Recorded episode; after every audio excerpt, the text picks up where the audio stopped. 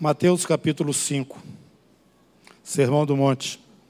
Vamos meditar brevemente, reforçando todas aquelas palavras que já vêm sendo dadas aqui para a congregação.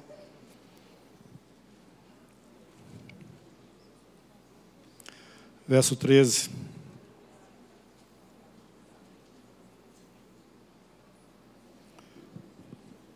Vós sois o sal da terra. Ora, se o sal vier a ser insípido, como lhe restaurar o sabor?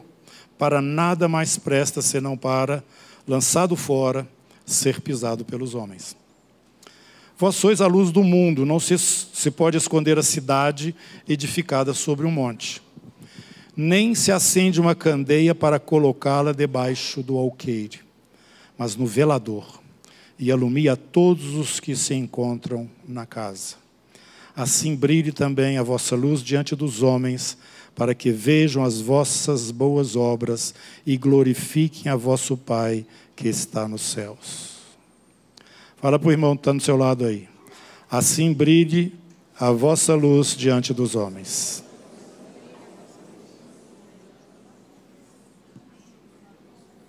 Amém. Senhor Jesus, nós queremos te pedir que nessa hora, pelo teu Espírito, o Senhor plante profundamente, com um sentido maior, aquilo que nós já conhecemos mais superficialmente e sabemos que a profundidade não tem limite. Por isso nós te pedimos que o Senhor nos aprofunde dentro deste conhecimento, Senhor, de sal e luz, de testemunhas do Senhor aqui nessa terra. Em nome de Jesus, amém. Bom, queridos, o que o Senhor Jesus está falando aqui já é muito conhecido, Sermão do Monte, e nós estamos vivendo dentro da comunidade esse entendimento de que se nós não tivermos expressão como testemunhos do Senhor na terra, é bom que a gente vá mesmo, pede o Senhor para nos levar, porque nós não temos outra finalidade sob a ótica de Deus para estar aqui nessa terra a não ser realmente a revelação do seu testemunho, que é o Senhor Jesus. Você pode achar que eu estou exagerando, mas eu não estou, não. Se você for ler a Bíblia e ser honesto com a interpretação do texto, você vai ver que realmente esta é a nossa função principal sobre a face da terra. Eu lembro que quando eu era mais jovem, eu jogava basquete, eu escrevi no meu tênis assim do lado, Filipe 1:21. E um irmão que eu preguei para ele, que hoje é irmão, né? Ele mora nos Estados Unidos também hoje. Ele, embora criado dentro de um lar evangélico, ele não tinha ainda Jesus no coração. Mas ele recebeu aquilo, achou interessante, escreveu também o dele. Só que eu não lembro. O dele era Filipenses também, mas é um outro verso lá dentro de Filipenses. E isso era um, alguma coisa assim, que eu já tinha lá naquela idade, devia ter uns 18 anos, por aí. 16, não, menos que isso, uns 16. Mas eu já conheci o Senhor há seis anos. Me converti com 10 anos de idade. Então era uma coisa assim que me, me era bem claro né, na, minha mente essa questão do testemunho e da representação do reino que nós somos aqui na terra. E o 1,21 de Filipe, Filipenses, é, Paulo falando o seguinte: Para mim, o viver é Cristo e o morrer é lucro. Nós temos que caminhar, ó Deus, irmãos, para dentro dessa verdade, até ela sair de dentro do nosso coração e não da nossa boca. Aquele irmão, ele tinha uma lista de coisas que ele poderia usar para se apresentar em qualquer ambiente. Ele era um cara muito instruído, falava além do hebraico ou do aramaico, ele falava o grego fluentemente e provavelmente alguma outra língua lá, ele era da Cilícia, provavelmente devia ter um idioma lá, não sei, naquela época, regional. E ele era um profundo conhecedor da lei, criado na melhor universidade daquela época, que era a Universidade do Gamaliel. E era um homem que tinha uma convicção em cima daquilo que onde ele foi instruído, assim, muito enraizada. Nós já falamos sobre ele aqui domingo passado, e nós vimos como que era o Paulinho, nosso irmão, antes de encontrar com o Senhor Jesus. Mas depois que ele encontrou com o Senhor Jesus, ele fala o seguinte: oh, gente, olha, tudo isso que para mim era, era vantagem, era lucro, era, era, era o meu diploma, era o que, o que eu apresentava para as pessoas, hoje para mim isto significa esterco. Esterco. Para mim, o melhor de tudo é não ser nada, mas ser com Jesus, unido com Ele, o testemunho de Deus através da minha vida. Eu quero os sofrimentos de Cristo, eu quero estar é, me gloriando apenas na pessoa dele, eu não tenho outro interesse. E esse irmão fala exatamente isso. Para mim, o viver é Cristo e o morrer é lucro. Você pensa isso também, irmão? Amém? De verdade? Oh, aleluia, glória a Jesus. De verdade, Jesus, eu estou impressionado. Aleluia. Aleluia. Aleluia pela sua vida, meu irmão. Você é um testemunho de Deus para mim, tá? Quando você fala dessa forma. E o salmo que eu estava me referindo, o versículo não veio à cabeça, eu estou ficando muito velho na cabeça e não estou lembrando das coisas mais. Mas eu quero ler aqui para vocês sobre os os santos que há na terra. São eles notáveis nos quais tenho todo o meu prazer aqueles que nós apresentamos chegando aqui na comunidade, era esse o sentimento que eu, que eu tenho no meu coração, porque Salmo 16. Salmo 16, Davi falando para o Senhor. Guarda-me, ó Deus, porque em ti me refugio, digo ao Senhor, tu és o meu Senhor, outro bem não possuo, senão a ti somente. Quanto aos santos que há na terra, e eu estou vendo esses que responderam aí, que realmente entendem que o viver é Cristo e o morrer é lucro? Quanto a vocês, vocês são os notáveis, nos quais tenho todo o meu prazer. Isso me abençoa o coração, me abençoa demais.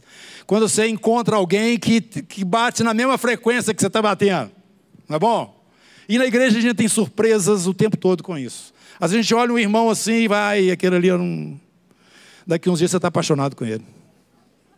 Você vê naquela vida a graça de Deus manifestada que abençoa o seu coração. E nesse sentido, eu estou citando esse versículo porque eu sou agraciado pelo Senhor muitas vezes. Muitas. Tem irmãos que eu fico olhando para eles assim, fazendo lá no céu, será que eu vou ter oportunidade apenas de bater na porta da casa dele ou visitar ele lá? Será que eu vou ter essa?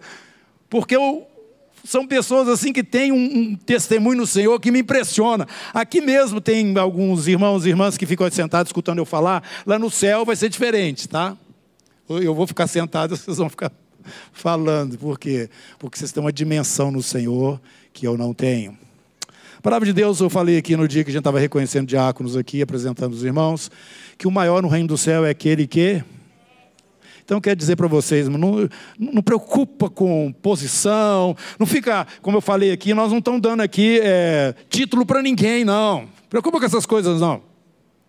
Vai chegar o dia, na presença dos anjos, diante de todo mundo, o Senhor vai falar coisas que a pessoa que, relaciona com você mais intimamente não sabe. Mas foi lá no secreto do seu coração no seu posicionamento com o seu Senhor. Nesse dia, você vai ouvir Ele te reconhecendo diante de todo o céu. Aquele que se vergonhar de mim diante dos homens, eu me envergonharei dele também diante do meu Pai. Triste isso. Como é que é o seu testemunho pelo Senhor? Você foge, eu vou contar isso outra vez, porque eu tenho certeza que tem gente aqui que não escutou falar nisso. Eu não gosto de ficar repetindo, não, mas não tem jeito. É, nesse mesmo. É, nessa época em que esse irmão que eu já mencionei, que era meu colega lá, o Alexandre Lima, que ele converteu, nós estávamos no Campeonato Brasileiro lá em São Paulo, na cidade de Penápolis. E de manhã, durante o dia, a gente ficava mais à vontade, e de noite tinha os jogos. E durante o dia a gente entrava no bandejão para comer lá, almoçar e tal. E eu saía de manhã, como eu disse para vocês, nas concentrações eu ficava sozinho. A turma toda saía, eu ficava sozinho lá lendo a Bíblia. E no dia de manhã eu saí para meditar um pouco num parque lá, chegou a hora do almoço, eu fui para lá. Eu tinha uma biblinha pequenininha assim, eu botei no bolso da calça assim atrás e entrei na fila. Quantos que já me ouviram falar isso aqui? Levanta a mão. Um, dois, três, não há muita gente. Mas eu vou contar. De novo. E ali naquela fila tinha várias delegações, todo mundo, Rio Grande do Sul, Minas Gerais, menos a de São Paulo, né? porque, claro, eles eram separados porque estava acontecendo lá o campeonato. E a gente, então, chegou um gaúcho, eu estava na fila, um monte de gente, né?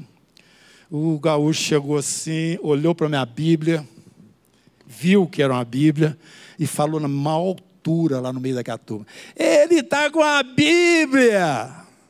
E começou a rir. Você sabe como é que adolescente e jovem é, né? Nessa época. A turma é muito importante. Meus irmãos, eu estou falando isso aqui, já perdi meu galardão, mas eu estou falando para vocês serem edificados. Na hora, o meu coração encheu de uma. Ô oh, Jesus, obrigado por essa hora. Eu olhei para ele e falei, tirei do bolso, falei, você quer uma Bíblia assim. Por quê? Qual que é o problema? Eu estar com a Bíblia. Meus irmãos, de, de vermelho ele passou para roxo, de roxo ele ficou na cor de cera, ele ficou porque parou a turma toda que estava assim em volta, que escutou ele falando, olhando para a cara dele. Ele passou uma vergonha que eu não queria estar no lugar dele.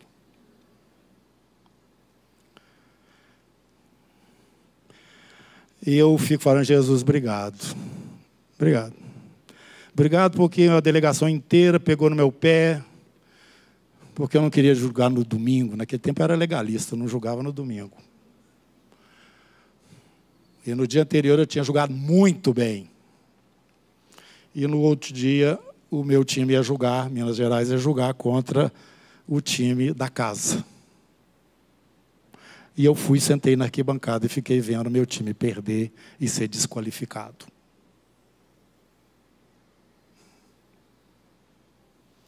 Obrigado, Jesus, por essas experiências. Eu fiz da limitação minha, do meu conhecimento.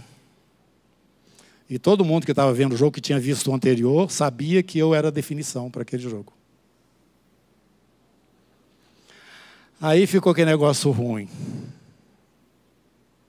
Eu estou falando isso, irmãos, vou dizer isso para vocês, para fortalecer seu coração no seu testemunho. E nós tínhamos que voltar para casa, porque não tinha mais nada para fazer lá. E a turma queria ficar lá.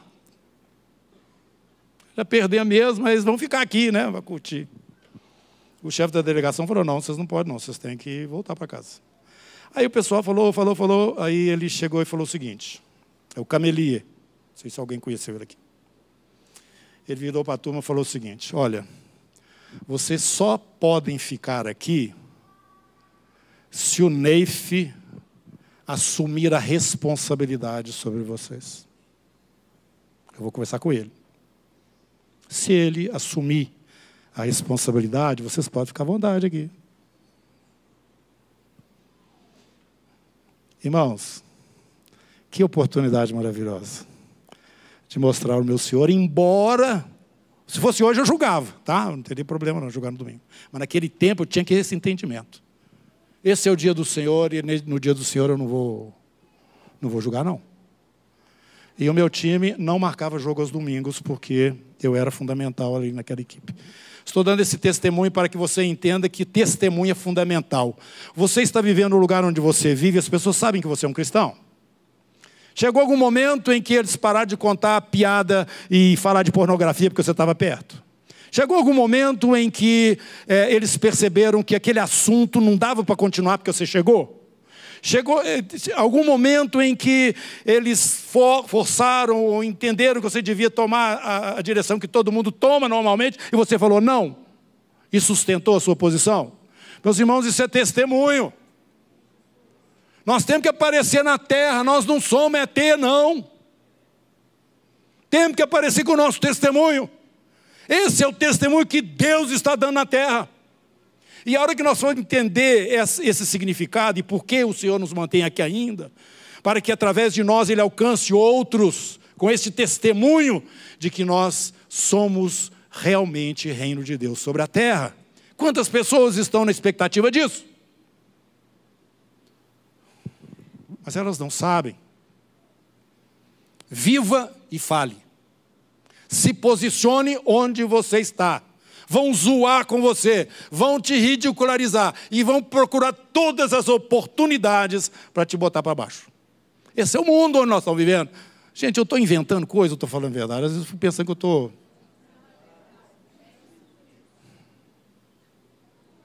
Assuma Jesus onde você está. E você vai ver uma oposição se levantar. Você vai ver. Já falamos isso domingo passado. Mas eu quero hoje, terminando essa palavra, já passei dois minutos, dizer para você que você precisa olhar quem te enviou. É o que eu falei aqui para o Leandro e para o Vitor. Quem está enviando vocês? Quem autorizou vocês a falar sobre isso, a se posicionar em relação a estas verdades que vocês entendem aí da Bíblia? Quem? Foi o João Batista? Foi o apóstolo Paulo? Foi o apóstolo João? Quem que te autorizou? Atos capítulo, Atos não, desculpa. Romanos capítulo 10. Estávamos lá estudando na igreja casa do nosso irmão Gustavo, esse domingo, eh, essa semana passada.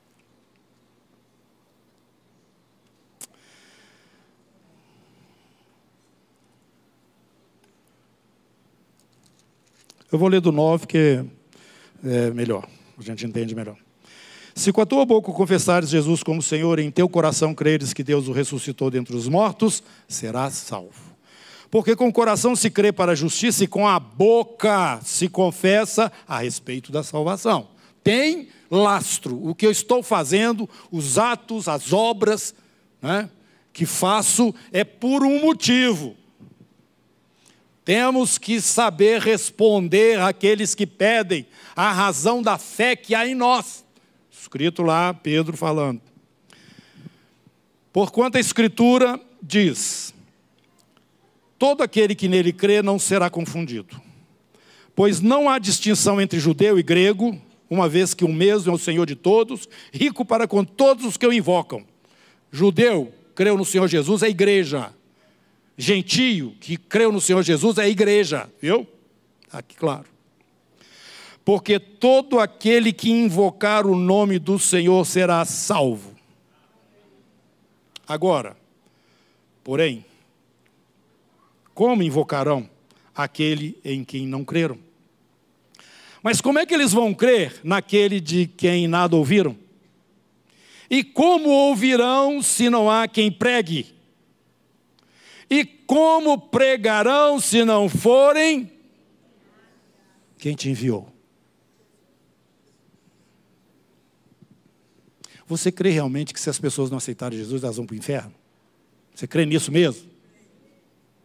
Você crê que quem está te autorizando a, a, dar esse testemunho é o próprio Deus? Porque esse é o testemunho dele a respeito do seu filho? Então nós vamos sair daqui hoje entendendo quem nos enviou e por que realmente nós estamos aqui na terra e qual é o testemunho que nós temos que dar. Vamos funcionar? Amém. Amém. Curva a cabeça e vamos orar. Senhor Jesus, planta essas coisas no nosso coração. Nos ajuda, Senhor. Eu me senti aqui como Paulo, quando estava falando aquelas coisas sobre a sua própria vida e que ele não queria fazer, mas foi obrigado a fazer. No meu caso não foi assim, não, mas eu me expus aqui diante dos irmãos e eu te peço que isso não venha, Senhor Deus, a ser motivo de de qualquer outro argumento, mas que seja para abençoá-los também nessa disposição de servir o Senhor e edificar a tua igreja e trabalhar, ó Deus, é, de uma forma em que naquele dia eles ouçam da tua parte, servo bom e fiel. Foi, você foi fiel no pouco, agora entra para o gozo do seu Senhor. Você vai receber muito. Meu Deus, tenha misericórdia de nós. Enche-nos com o Espírito Santo. O nosso confronto lá fora, Senhor Deus, é muito forte. E além da gente ter confronto lá fora, a gente tem confronto aqui dentro com a nossa própria carne. Meu Deus, nos abençoa, enche-nos do teu espírito. Senhor, abra os nossos lábios para que nós possamos glorificar, adorar e falar com o Senhor na língua natural e em línguas também diante do Senhor. Que a nossa vida no espírito seja alguma coisa natural e não excepcional para as nossas reuniões. Meu Pai, em nome de Jesus, Senhor. Tira todo esse véu, essa cobertura que a cultura traz, que a convivência no ambiente onde estamos nos dá, e várias outras coisas que vêm tampando a nossa real é, é, motivação para estar aqui ainda, que é o testemunho do Senhor. Em nome de Jesus, eu estou ministrando para que sejam queimadas todas essas vestiduras, todas essas coisas que está ocultando a luz do Senhor na sua vida, porque a luz não foi feita para ficar debaixo da mesa ela foi colocada, ela, ela, foi, ela tem que ficar num lugar alto.